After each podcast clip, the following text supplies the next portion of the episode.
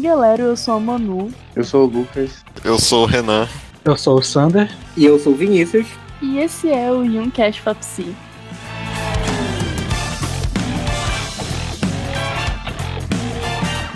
E hoje a gente vai continuar o capítulo Descrição Geral dos Tipos, do livro Tipos Psicológicos do Jung. E hoje a gente vai falar da parte do capítulo que trata dos introvertidos.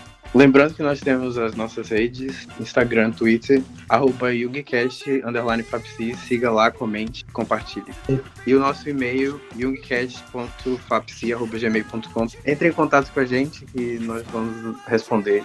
E lembrando também que agora o Youngcast tem um canal no YouTube, que é Youngcast Fapsi. Então procurem lá, se inscrevam, deem o seu like, ativem as notificações. Então vão lá, tá bem legal, tá bem interessante. E ultimamente a gente tá postando também uh, esses drops no IGTV. Então, novamente, o Instagram e um cast Fapsi. Vão lá, confiram que ficou bem interessante, fica bem legal. E vamos pro episódio.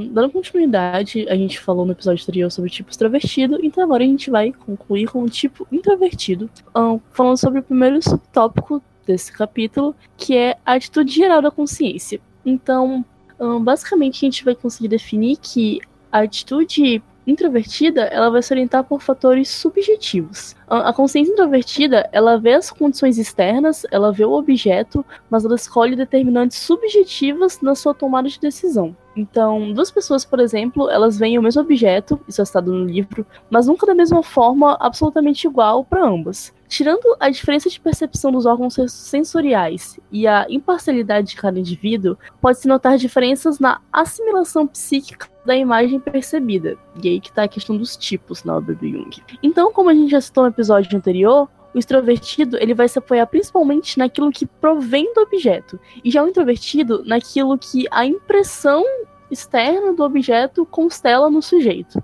É, e ele vai definir mais ou menos que funciona assim. Quando o extrovertido ele vai ter contato com o objeto, ele vai perceber o objeto e já vai interagir com ele. E o introvertido, entre a percepção do objeto e a ação, vai ter uma intromissão subjetiva que vai definir o que tu vai, como tu vai agir. Então é mais ou menos como se, sendo mais raso, que o extrovertido, quando ele vai entrar em contato com o objeto, ele já vai, é, já vai tomar uma decisão, já vai agir. E o introvertido, ele vai primeiro pensar sobre aquela atitude antes de tomar. Então ele vai enxergar, pensar o que ele vai fazer e depois ele vai fazer. Então vai ter esse processo a mais.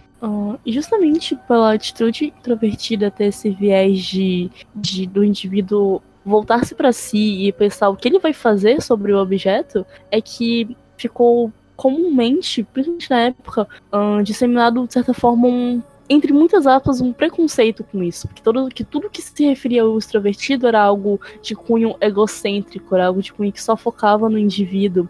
Principalmente com o Jung até fala é que ele faz uma crítica ao positivismo exacerbado da época e o quanto o valor da objetividade era tão grande, isso está presente em todas as obras do Jung, de dele criticando esse teor mais objetivo das coisas. Então, a atitude introvertida, ela tinha muita crítica de ser essa coisa egoísta, de que a pessoa só estava pensando naquilo que no que ela tinha a ver com aquela situação de, sabe, só pensando em si. É muito engraçado porque a gente realmente vê essa é, meio que exacerbação do tipo extrovertido como se fosse o tipo, entre aspas, certo, né? Então qualquer um que não fosse extrovertido é meio que socialmente obrigado a se encaixar a forma de enxergar o mundo dos extrovertidos. Tipo, a gente falou sobre isso quando a gente estava falando de educação, né? De que a escola ela é feita para extrovertidos e de que não existe um preparo para lidar com uma criança introvertida. E isso serve meio que desde a da crítica à ciência, desde o do mundo em si. Tipo, o que é visto como bom, o que é normal, entre aspas, é a visão extrovertida. Então, os introvertidos, por essa,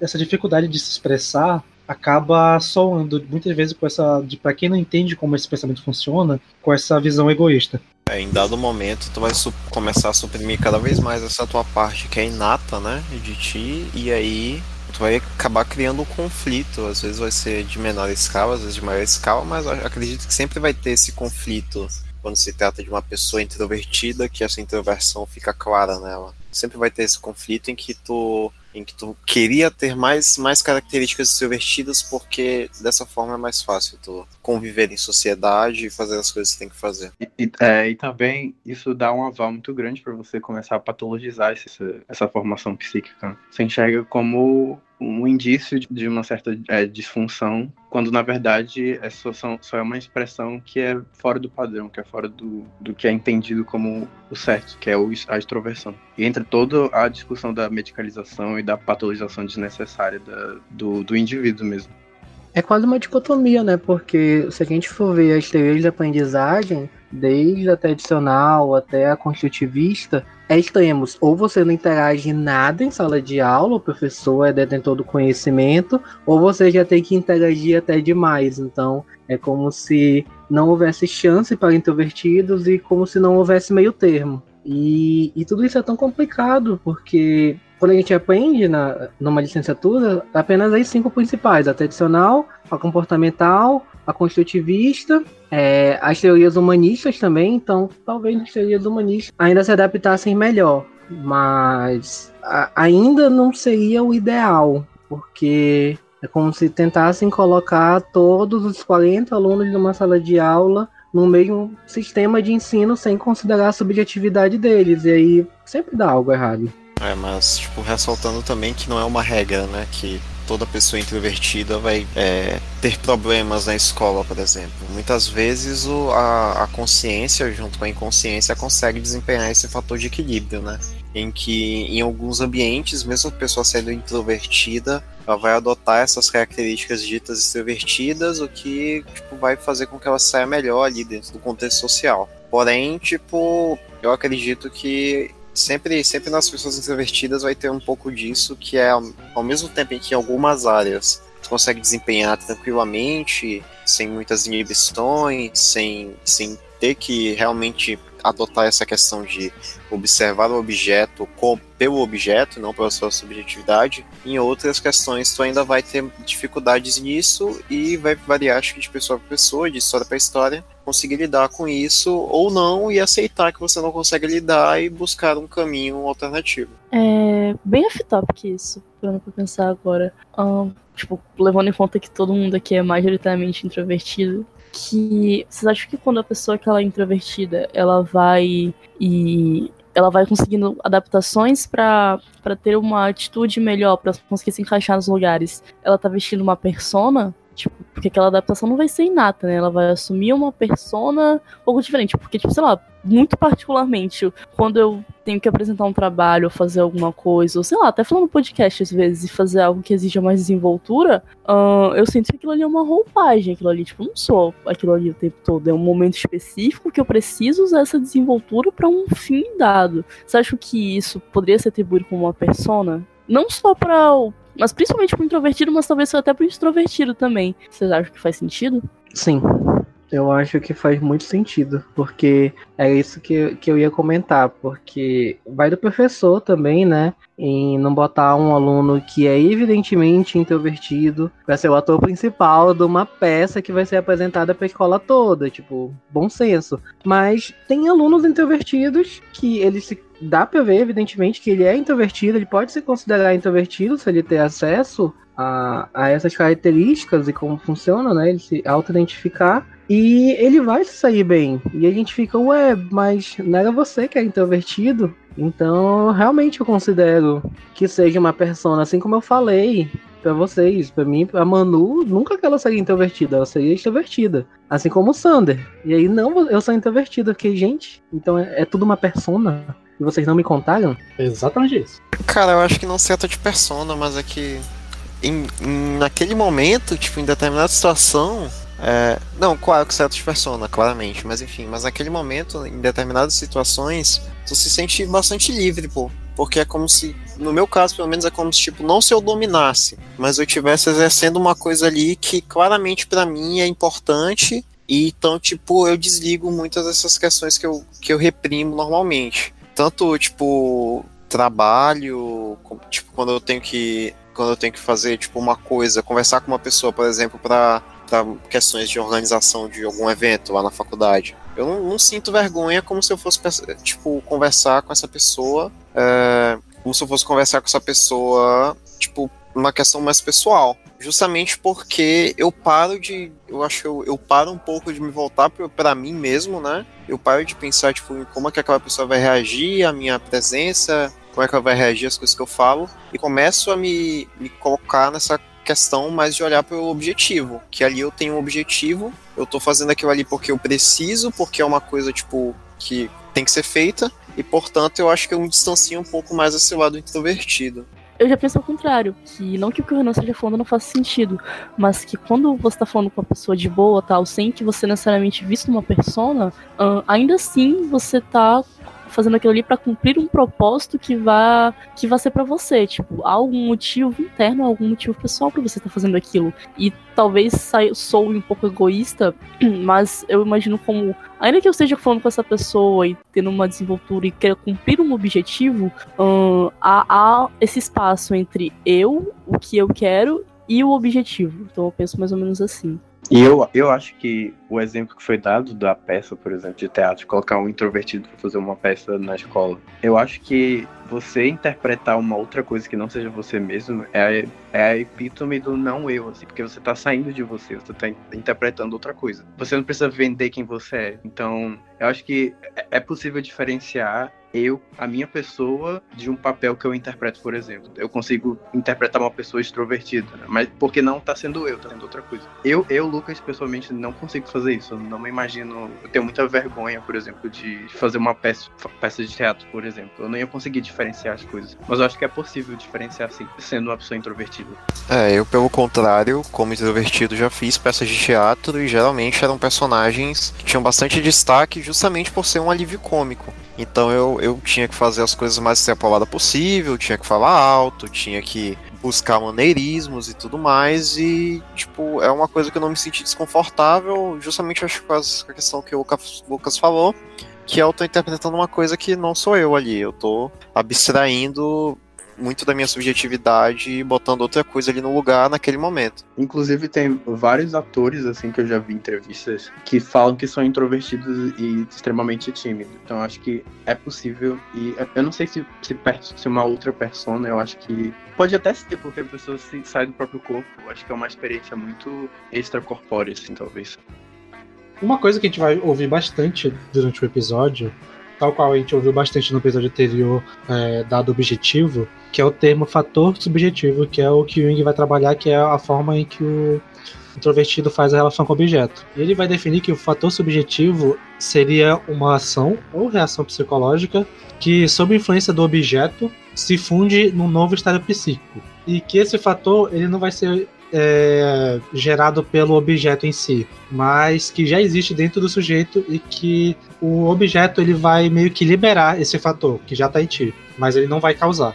E é como se essa aquilo que eu falei naquela hora de que tipo tu vai ter contato, aí vai ter uma intromissão subjetiva, aí depois tu vai agir. O Jung vai argumentar que essa intromissão, esse essa influência inconsciente que tu tem, ela vai ser algo inata do introvertido, que vai ser meio que uma relação do introvertido com o, o inconsciente dele. Então, como se o introvertido fosse mais forte com o inconsciente e, e como se ele tivesse um contato com arquétipos assim mais intrínseco do que o extrovertido.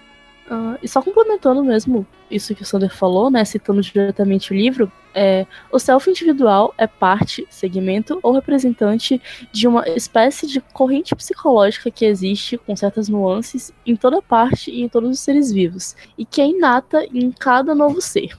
Desde remotas eras, o modo inato de agir vem designado como instintivo, o modo ou forma de apreensão psíquica do objeto, que o Jung propôs denominar como arquétipo. Então, tendo em vista esse, esse con maior contato com o seu inconsciente, de certa forma, é, vai ser mais fácil você ter contato mais forte com os arquétipos.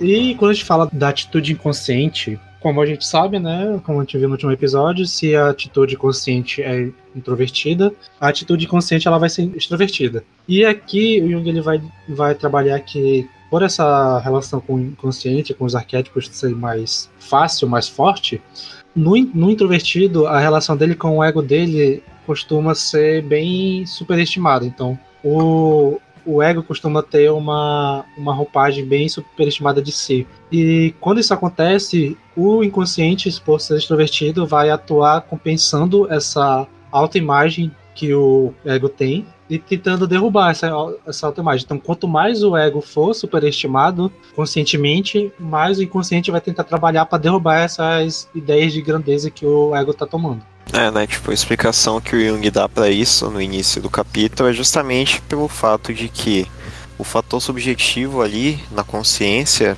está em uma questão superior, né?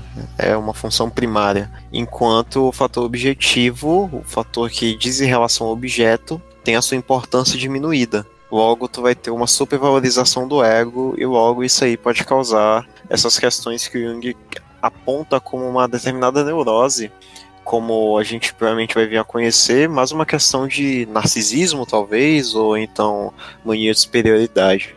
Quando tu fala de supervalorização do ego, o, que vem na mente é o narcisismo. Né? Só que o, o, narcisismo, isso é no introvertido, mas é, é, é meio contraditório, que é, a impressão é que o extrovertido ele tem mais, ele tem mais, ele, dá, ele valora mais a si mesmo, talvez. É que não faz nem sentido, mas. Não, pois é, por isso que a gente fala. O Jung ele vai tratar aqui normalmente que o casos de narcisismo são introvertidos que te, tiveram alguma parada de balanceada que vai rolar ali, porque normalmente quem tem esse, essa valorização do si mesmo, do si, né, de Tipo, é, até a gente falou, qual foi aquele episódio, Renan, que a gente falou daquele exemplo do cara que fica lá no, no, Nunca fala direito numa reunião que ele pensa, mas ele sempre acha que ele tá certo, que a galera não tá, tá falando errado. Tipo, sempre tá esse olhar meio arrogante de que, apesar dele não intervir no ato, ele vai sempre achar que todo mundo tá errado, que ele tem a, a versão certa, uhum. e que se a pessoa for querer conversar com ele, ele pode até não verbalizar contra ela. Mas ele vai achar que ela tá errada. Ele vai ter sempre achando que a, a versão dele é a versão certa. Interessante. Eu não lembro do episódio, mas eu lembro dessa situação aí.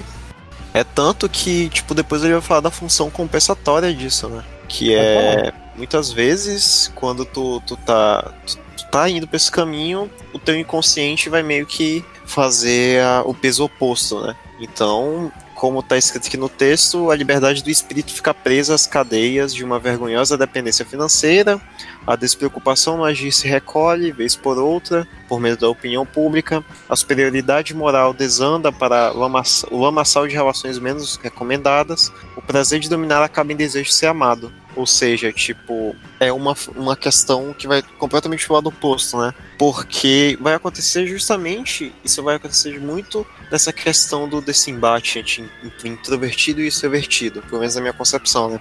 Dentro da sociedade. Porque nesse caso aqui, tu, tu talvez a pessoa tenha, tenha tanto preconceito não, mas tem inibido tanto essa questão introspectiva, tanto essa questão subjetiva dela, que ela vai começar a se menosprezar. E daí ela vai começar a atribuir uma característica, uma característica de mais valorosa, mais honrosa, mais, enfim, mais virtu virtudiosa ao objeto. E assim ela vai comparar o seu, sua subjetividade com o objeto, e dentro dessa, dessa questão o objeto sempre vai ganhar, porque ela está trazendo todo esse estigma.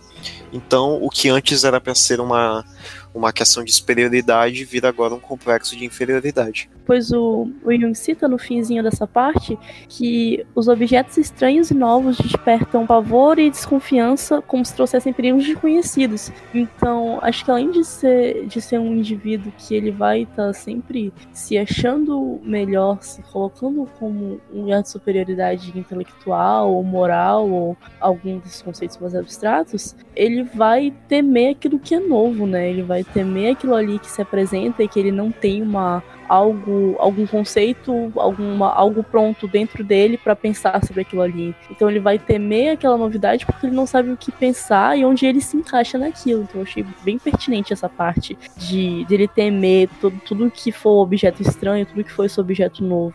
discussão. Mas eu tenho uma dúvida que eu acho que vocês podem responder. É a, a formação do introvertido e do extrovertido, elas são inversamente proporcionais? Tipo, se o introvertido ele supervaloriza o ego, o extrovertido não. Ou, ou não faz sentido. Ou não é, a mesma coisa. Na verdade, o que vai ter de inverso aqui é que o, o introvertido vai valorizar o, esse, esse julgamento subjetivo e o extrovertido ele vai valorizar muito o dado objetivo em si. Então ele vai sempre valorizar mais o externo. Não que ele vai Uhum. se desvalorizar, mas ele vai sempre valorizar o externo, vai dar prioridade porque vem de fora. Não, e eu acho que. Eu ia falar que eu acho que a questão do ego é universal pros dois tipos, né? É, há essa questão no introvertido, mas eu acredito que no extrovertido também vai ter, né? Justamente por uma questão talvez social, enquanto do, do introvertido seria uma questão, sei lá, como é que a gente pode chamar isso? Psicológica, mas o extrovertido pode ter muito dessa questão social. Principalmente no tipo de pensamento, né? Como a gente vê, que as pessoas às vezes ficam tão, tão apegadas a essa ideia objetiva, tão apegadas a essa ideia de uma racionalidade, que isso aí vai acabar com que elas trans, vão transportar a subjetividade delas para essa para essa verdade, para essa racionalidade e meio que corrompendo essa racionalidade, reforçando o ego delas, porque elas vão tentar manter isso que elas chamam de racional para elas a todo custo. Então eu acho que a questão do ego vai vai estar presente nos dois tipos e isso aí não, não vai ter um acho acredito que tanta diferença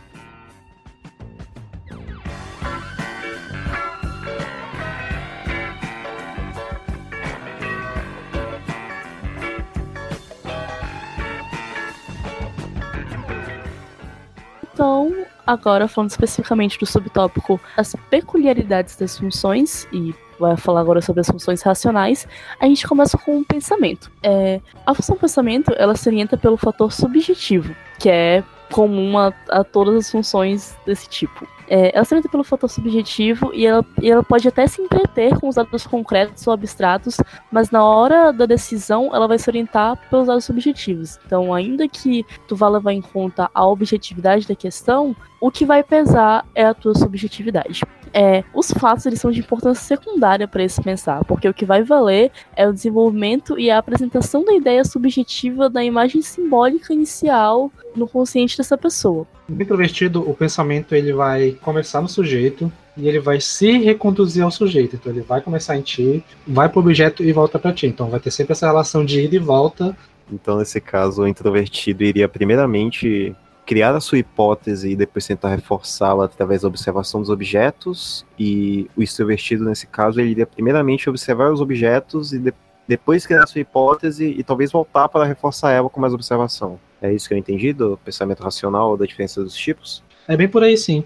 E o Jung até ele vai falar que como característica negativa do tipo pensamento é que existe uma certa tendência do pensamento introvertido de forçar os fatos para se encaixar nas suas ideias ou simplesmente ignorar eles se eles não se encaixarem na ideia deles. Então, existe várias essa ideia de que se a realidade não vai se, se não se encaixa na tua ideia, então talvez essa realidade não seja boa o suficiente. Então, em casos de valorização extrema do ego, vai ro- rolar essa relação em que se a realidade se mostrar diferente do que tu, da tua ideia, provavelmente o problema para ele vai estar na realidade e não na su- no seu subjetivo. E até por isso o Jung vai falar que as o pensamento no introvertido ele consegue pensar muitas possibilidades, mas que raramente essas possibilidades vão se traduzir numa realidade material.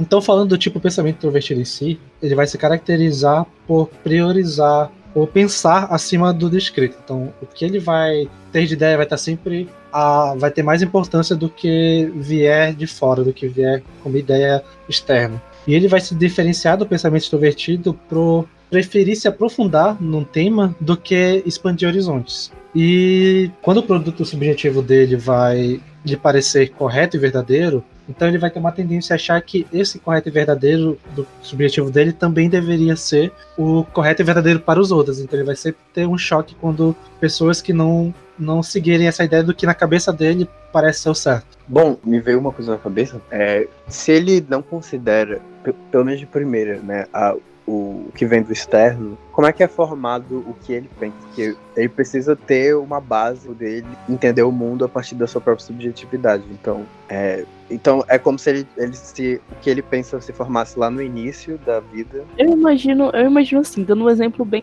bobinho, tipo, bem nada a ver. Eu, eu pelo menos entendi assim, né? Não sei se faz sentido. Sei lá, eu, eu, eu sou desse tipo, eu tenho essa função, e eu quero comprar uma bolsa que vai ser muito cara. E aí eu penso objetivamente, caramba, o preço dessa bolsa não tá legal, a qualidade dessa bolsa não é tão grande, então ah, isso não. Eu sei, eu sei os fatores negativos disso. E aí uh, eu começo a catar pistas que surgem no meu cotidiano de que eu deveria comprar essa bolsa. Eu acho 10 centavos no chão, eu acho que isso é um motivo de eu.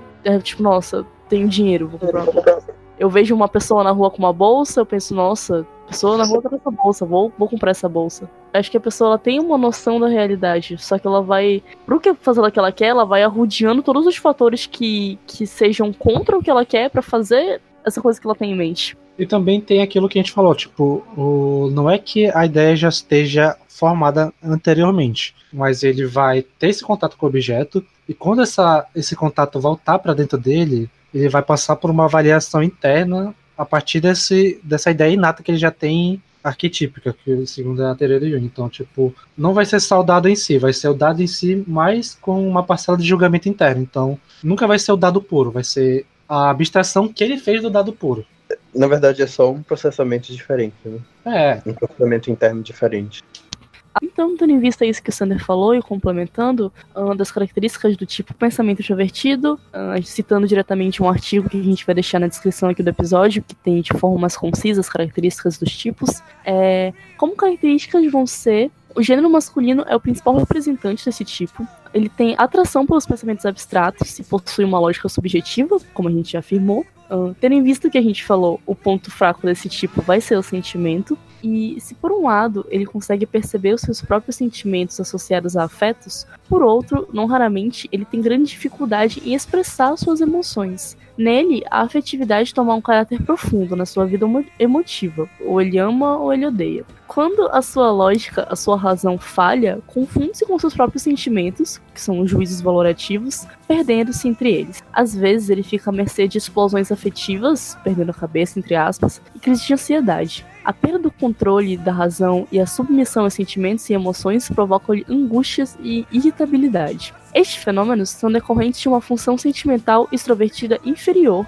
e, que sendo mais inconsciente, possui uma significativa autonomia sobre a psique, que era o que a gente estava falando um pouco antes. Alguns exemplos desse tipo são matemáticos e físicos teóricos, filósofos, sociólogos, psicólogos, quem diria, e teólogos empiristas, entre outras profissões. Traduzindo, exemplo desse tipo: Toninho Shelby. Eu me identifico, sim, frio calculista.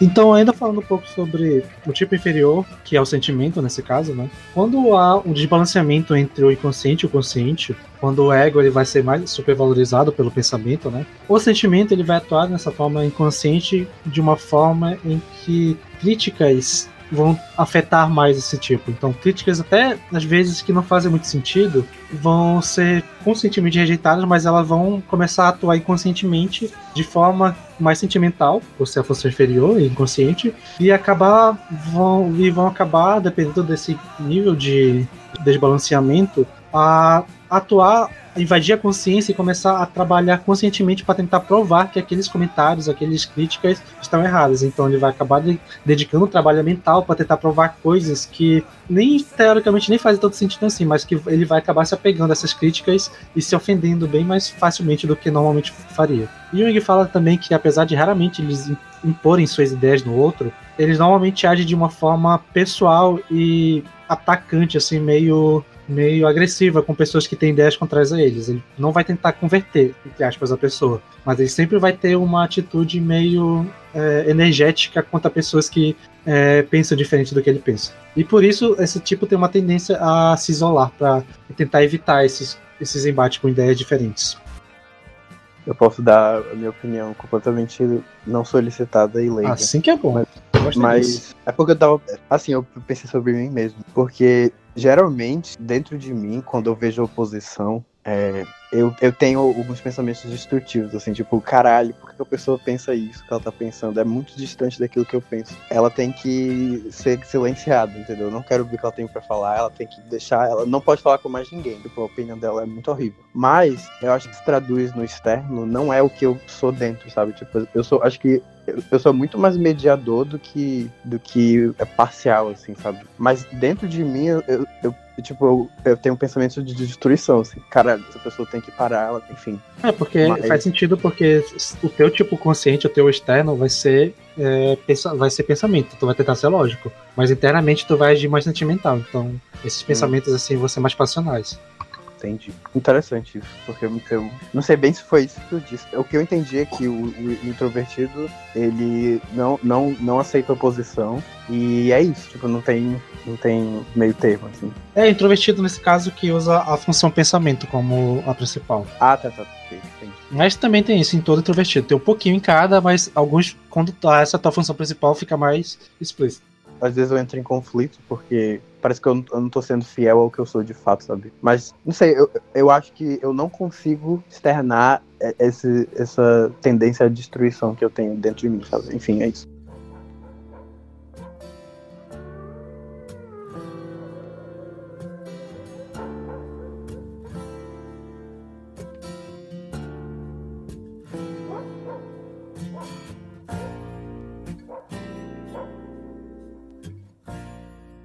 Falando agora especificamente da função, o sentimento, ele vai ser orientado também pelo fator subjetivo, né, como é comum esse tipo psicológico, essas funções, e a característica dele é que ele não tenta adaptar-se ao objeto, mas sim dominá-lo enquanto procura inconscientemente tornar reais as imagens que lhe, que lhe servem como base. Portanto, ele está sempre em busca de uma imagem não encontrável na realidade, mas que ele previu, de certa forma, é, na mente dele, tipo, no imaginário dele. E então ele descreve pessoas com essa formação predominante como pessoas quietas e de difícil abordagem, uma vez que elas se retraem delicadamente diante da brutalidade do objeto para preencher as profundezas do sujeito. É, mas eu acho que eu entendi, entendi essa função como pessoas idealistas, né, de certa forma. Que você tá tentando buscar algo que não vai existir necessariamente no seu mundo palpável, mas aquilo ali tem uma base muito forte em você. Eu puxar que as ideias dessa pessoa são muito importantes, conceitos abstratos como, como Deus, como liberdade, como sentimentos no geral, né, amor e etc. E isso é algo de tão juízo valor como ideias ideias reais, vamos botar assim. Então acho que eu conseguiria descrever isso como esse sentimento como algo idealista, de certa forma. Vocês enxergam assim também? Eu acho que sim. E até o Jung mesmo fala que esse é o tipo mais difícil de descrever, porque além de ser introvertido, tem a ver com sentimento. Então, para ele vai ser muito difícil de expressar o que está acontecendo. Então, é bem difícil de tu entender como ele funciona, porque dificilmente ele vai conseguir expressar o que ele está pensando, né? O que ele está sentindo, na verdade.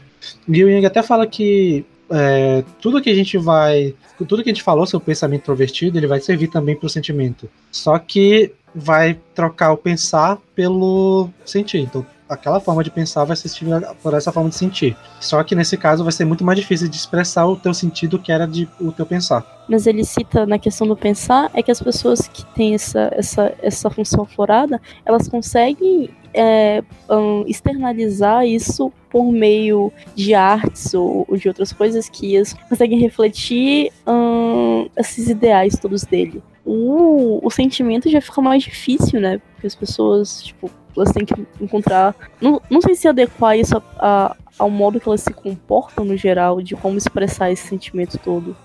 E falando do tipo sentimento introvertido, o Jung vai dizer que eles, na maioria, eles são pessoas pouco sociáveis, quietas, incompreensíveis, que têm até uma tendência a ter temperamento meio melancólico. E que as suas manifestações externas ela guardam uma descrição harmônica, uma agradável calma e que não pretende motivar nem impressionar, mas que é aquilo, tipo, o, senti o sentimento não vai tentar agir no outro, ele vai só se expressar, mas vai sempre soar meio incompreensível porque não fica muito claro como é que ele age. E por isso até ele vai parecer frio e até meio sem sentimento, porque a gente meio que tem uma tendência de que só é, enxergar sentimento quando eles são de uma forma extensiva. Porém, quando a gente está falando de sentimento introvertido, o sentimento ele vai sempre atuar de uma forma intensa, mas não extensiva. Então ela vai sempre se desenvolver dentro do sujeito, só que ele não vai expressar muito, mas vai estar lá dentro dele. Só tem o, o lance que ele já começa essa parte também, né?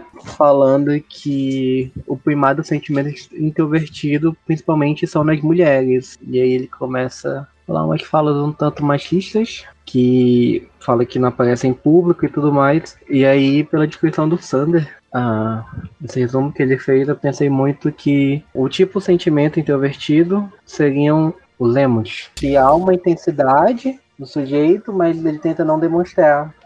Há um tom de melancolia também. A gente poderia ver também no romantismo na segunda geração, com Lord Byron, Casemiro de Abreu, toda aquela galera bem introvertida, porque eles não conseguiam falar com a mulher amada, e transbordavam a melancolia na poesia. É, né? Artistas, eu acho, acredito que geralmente serão desse tipo mais, mais sentimento e introvertido, então eu acho que é é a formulação básica do, arti do artista médio mundial.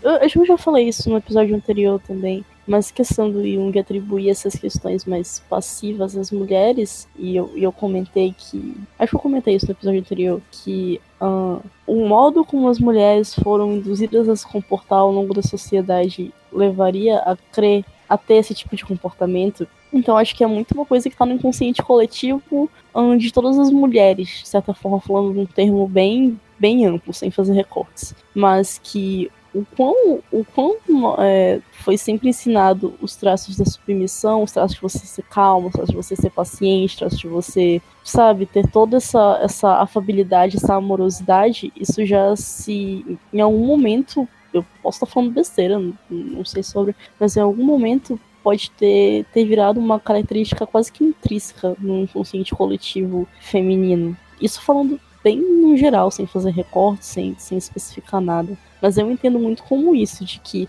como a sociedade e o fator externo uh, induziu que as mulheres sejam desse tipo, então se concluiu que as mulheres vão, por tabela, vão ser assim. Ou Acho que sim, acho que tu não tá viajando não, até porque uhum. se a gente levar em consideração que o inconsciente coletivo ele, é, ele forma e é formado pelo pensamento da humanidade, então séculos de pensamentos nessa, nessa direção vão acabar enchendo essas ideias lá, então tudo que a gente vai ter de ideia vai ser baseado na nossa história. E como a história veio trazendo isso, esse tipo de pensamento ainda tá meio enraigado na sociedade. Exatamente. É mais ou menos assim que eu penso. É, Puxando agora especificamente as características do tipo sentimental introvertido, de acordo com o artigo, é, esse tipo, como já foi falado, é geralmente identificado em mulheres que tendem a ser mais calmas e retraídas e silenciosas, por motivos que né, você pode imaginar por quê. São pouco abordáveis, difíceis de entender e de compreender, porque, sendo digeridas pelo sentimento introvertido,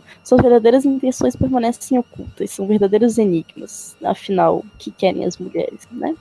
Nutre sentimentos secretos internos, mas dificilmente os exprime externamente, guardando-os para si, que pode vir a se tornar uma fonte de sofrimento psíquico. As relações com o objeto amado são mantidas dentro de limites bem medidos. Toda, toda manifestação emocional exuberante vinda do objeto pode lhe desagradar e provocar reações de repulsa e irritabilidade. Tá dizendo que mulher é histérica, né? Foda isso aí. Vista do exterior pode parecer fria, quando na realidade oculta grandes paixões. O ponto fraco desse tipo é o pensamento.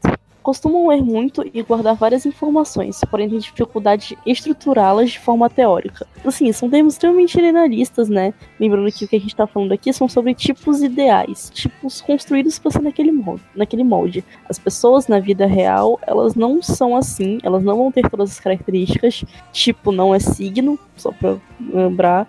Então, não é porque eu sou. Eu já falei isso, mas vale ressaltar que não é porque um, o seu tipo está dizendo que você vai ter tais características que você obrigatoriamente, necessariamente, vai cumprir a risca todas essas características.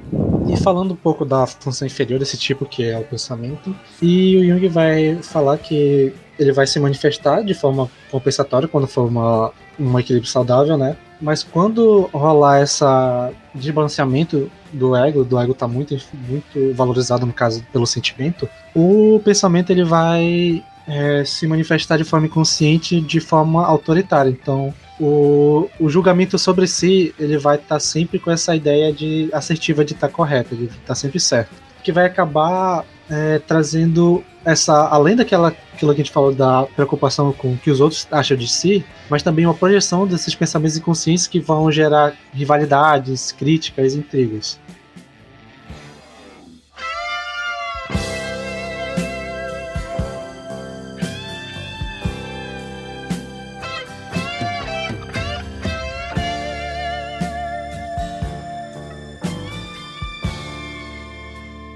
E agora vamos entrar nos tipos irracionais, né? Sensação e intuição. E começando com a sensação introvertida. Essa é uma função que até soa meio contraditória, né? De, de pensar que é meio difícil de conceber como que a sensação, que é literalmente guiada pelo objeto, vai funcionar de uma forma introvertida. Mas o Jung vai afirmar que a, a sensação no introvertido ela vai guiar pelo que o objeto causa em si e não pela sensação do objeto. Então, na atitude introvertida, a sensação ela vai se basear pela parcela subjetiva da percepção, que é basicamente a maneira pessoal com que o, a pessoa vai perceber os estímulos externos. E para ele, o objeto ele não vai, vai cair de importância, ele não vai ter aquela importância que o extrovertido de sensação dá. Para ele, o objeto ele vai ser só enxergado como o estímulo em si. O que vai importar é o estímulo que ele te traz e não o objeto.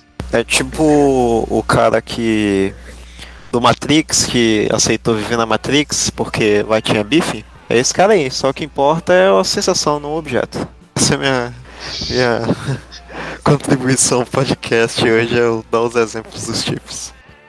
Uh, falando especificamente do tipo sensitivo introvertido, né, suas características mais concisas, pode citar que ele cinge-se a sensação do que acontece em si, psica e fisiologicamente falando.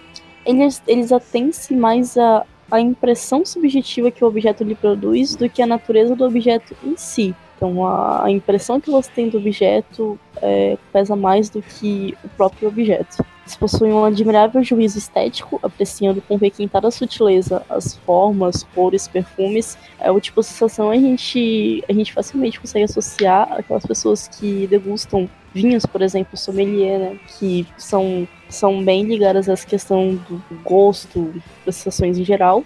E eu acho que até aqui entra aquele exemplo que o Vinícius deu no episódio anterior, quando a gente tava falando de sensação, né? Que aqui a, a experiência vai pesar mais do que no caso anterior, que ele era mais assertivo. Então acho que aquilo que o Vinícius estava falando sobre as sensações, tudo já fazer uma diferença, a, a, as, as, experiências passadas, né? Eu acho que vai, vai se encaixar mais nesse tipo introvertido do que no extrovertido.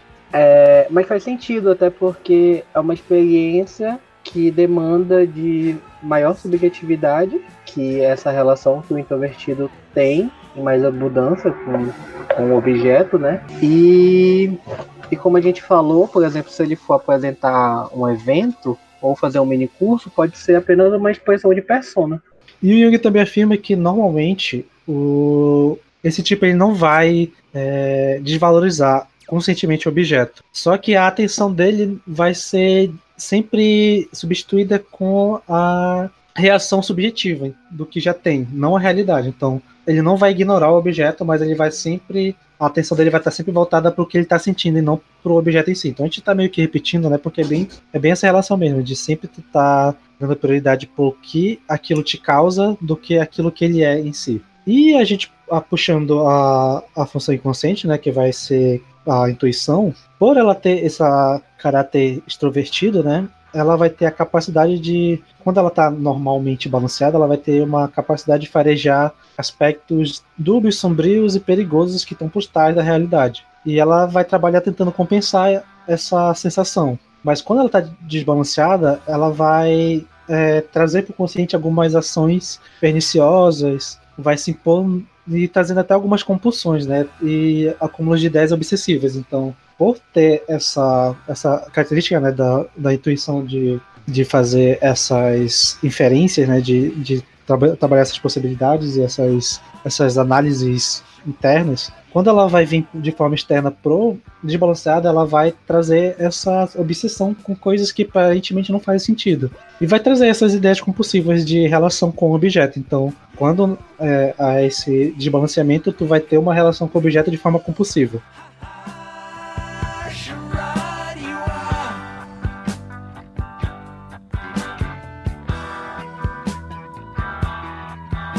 Agora falando do nosso último tópico, que vai ser a função intuição. E a intuição no introvertido, ela vai se voltar para os objetos interiores, né, como a gente já, já falou, e ela vai ter um contato mais próximo, esse tipo vai ter um contato mais próximo com o inconsciente. Então, ainda que a intuição introvertida possa receber estímulo dos objetos externos, ele não vai se deter nas possibilidades internas, mas ela vai se dirigir para o que foi internamente liberado posterior. E até ele fala que basicamente a intuição para o extrovertido ela vai estar tá muito ligada com os arquétipos, por ter essa ligação mais forte. Ela vai estar tá sempre buscando as possibilidades das ideias em vez da possibilidade das ações. É, eu posso afirmar porque é o meu tipo e eu sou exatamente assim. E a intuição introvertida ela vai perceber todos os processos do fundo da consciência e esses processos vão ter praticamente a mesma nitidez com que a sensação extrovertida percebe os objetos exteriores. Então,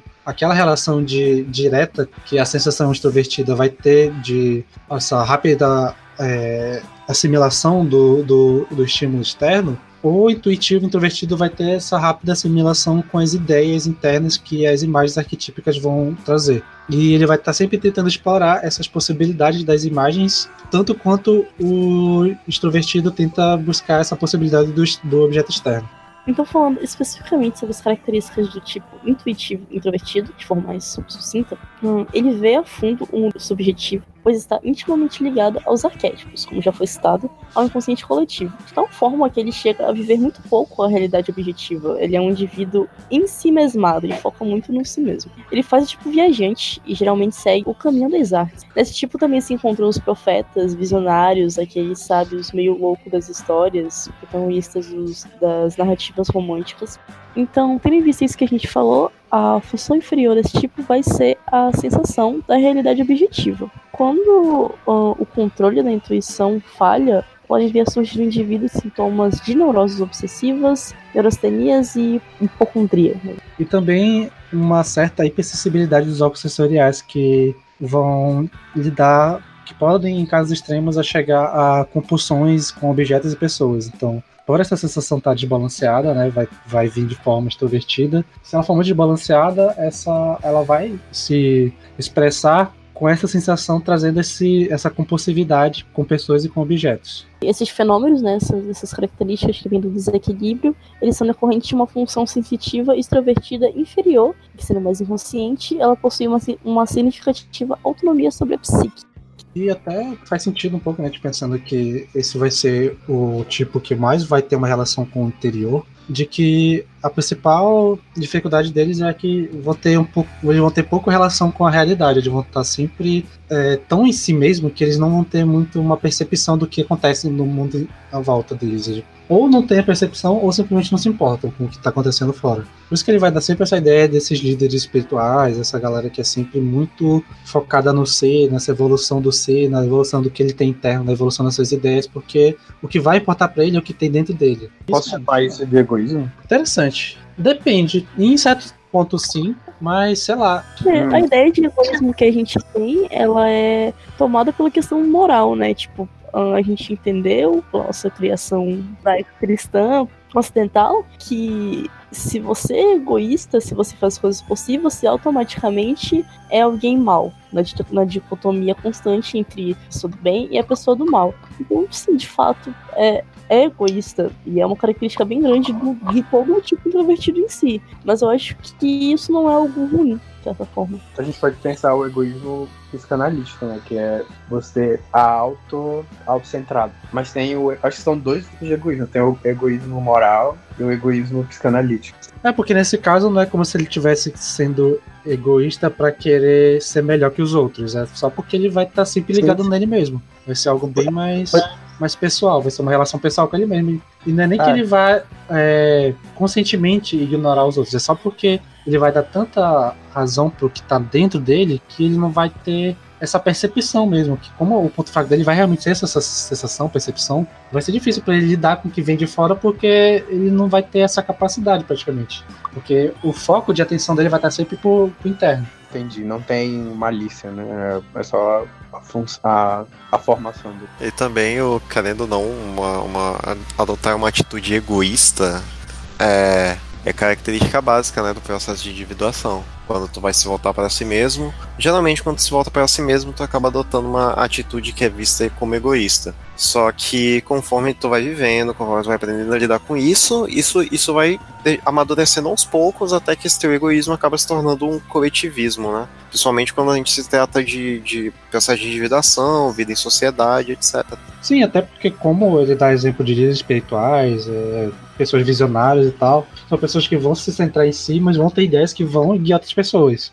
E ele pode até não fazer isso tentando melhorar a sociedade como um todo, mas essas ideias que ele vão ter, vão, se elas forem extraídas, elas vão melhorar alguma coisa. Mesmo que seja um pouco, a galerinha dele vai estar tá melhorando, já vai estar tá levando a autocentralidade deles, vai levar com, em volta algumas pessoas junto. Então, por isso que eu acho que tem essa característica desse olhar visionário e meio de liderança é, espiritual, nesse sentido de que essa introspecção extrema vai trazer um autoconhecimento também. E esse autoconhecimento vai ajudar outras pessoas.